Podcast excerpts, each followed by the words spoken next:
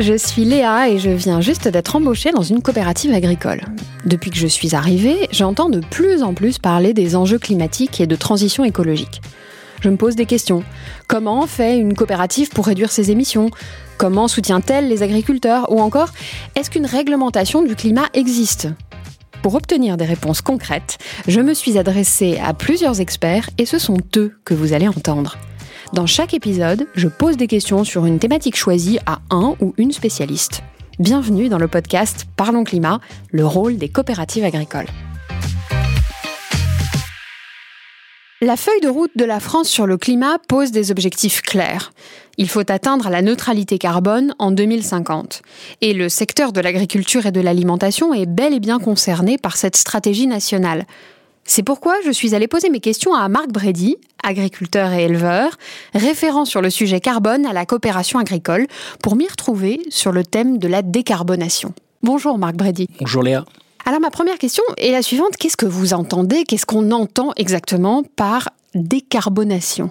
On a tous mesuré, chacun euh, dans sa vie quotidienne, que le climat avait changé, qu'il s'était bouleversé. Alors on a parlé de réchauffement climatique, mais c'est en fait un changement climatique. Et ce changement climatique, il est dû euh, principalement à des activités humaines qui, à travers euh, des émissions de carbone, de gaz à effet de serre, de, de manière générale, viennent influencer, viennent transformer en fait les équilibres climatiques de notre Terre.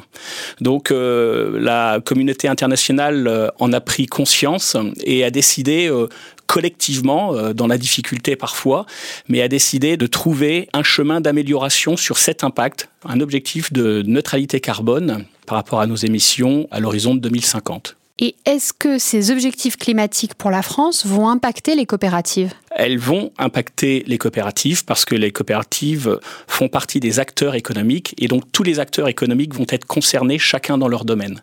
La spécificité de l'agriculture par rapport aux autres secteurs d'activité, c'est que les autres secteurs d'activité travaillent principalement sur l'énergie. On aura euh, tous à diminuer notre euh, impact. Donc, euh, pour la France, c'est être en capacité de diminuer, euh, de diviser par 6 en fait les émissions que nous avons jusqu'à maintenant.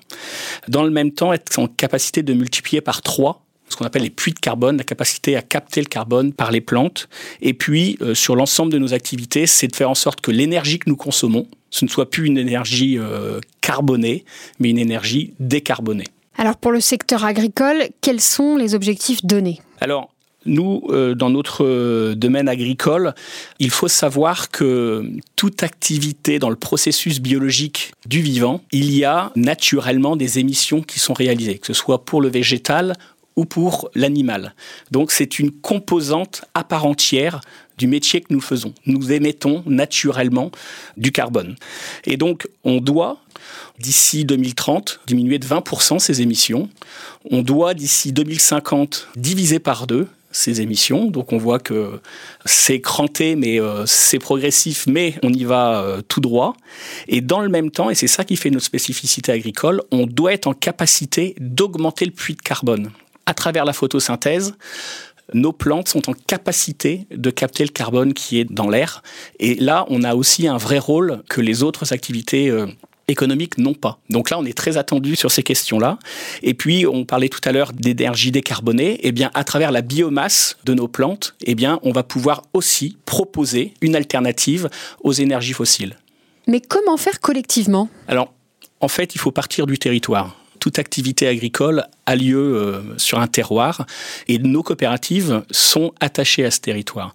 Et donc on reprend en fait les activités euh, qui peuvent avoir lieu euh, à un certain endroit et puis regarder ensemble comment les actions de décarbonation peuvent avoir des implications les unes par rapport aux autres. Et c'est une des missions de par nos activités, on a une vision quand même globale et on peut regarder comment ces actions de décarbonation peuvent avoir un impact.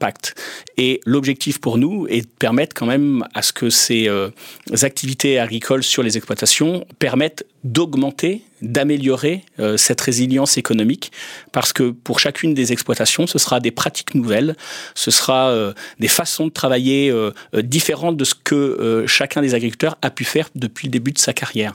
Donc il s'agit là de remettre une forme de cohérence économique autour d'un objectif écologique. Merci Marc Brady. Gaz à effet de serre, décarbonation, résilience des systèmes agricoles et économiques. Grâce à vous, j'y vois plus clair sur les objectifs à atteindre. À bientôt pour un nouvel épisode.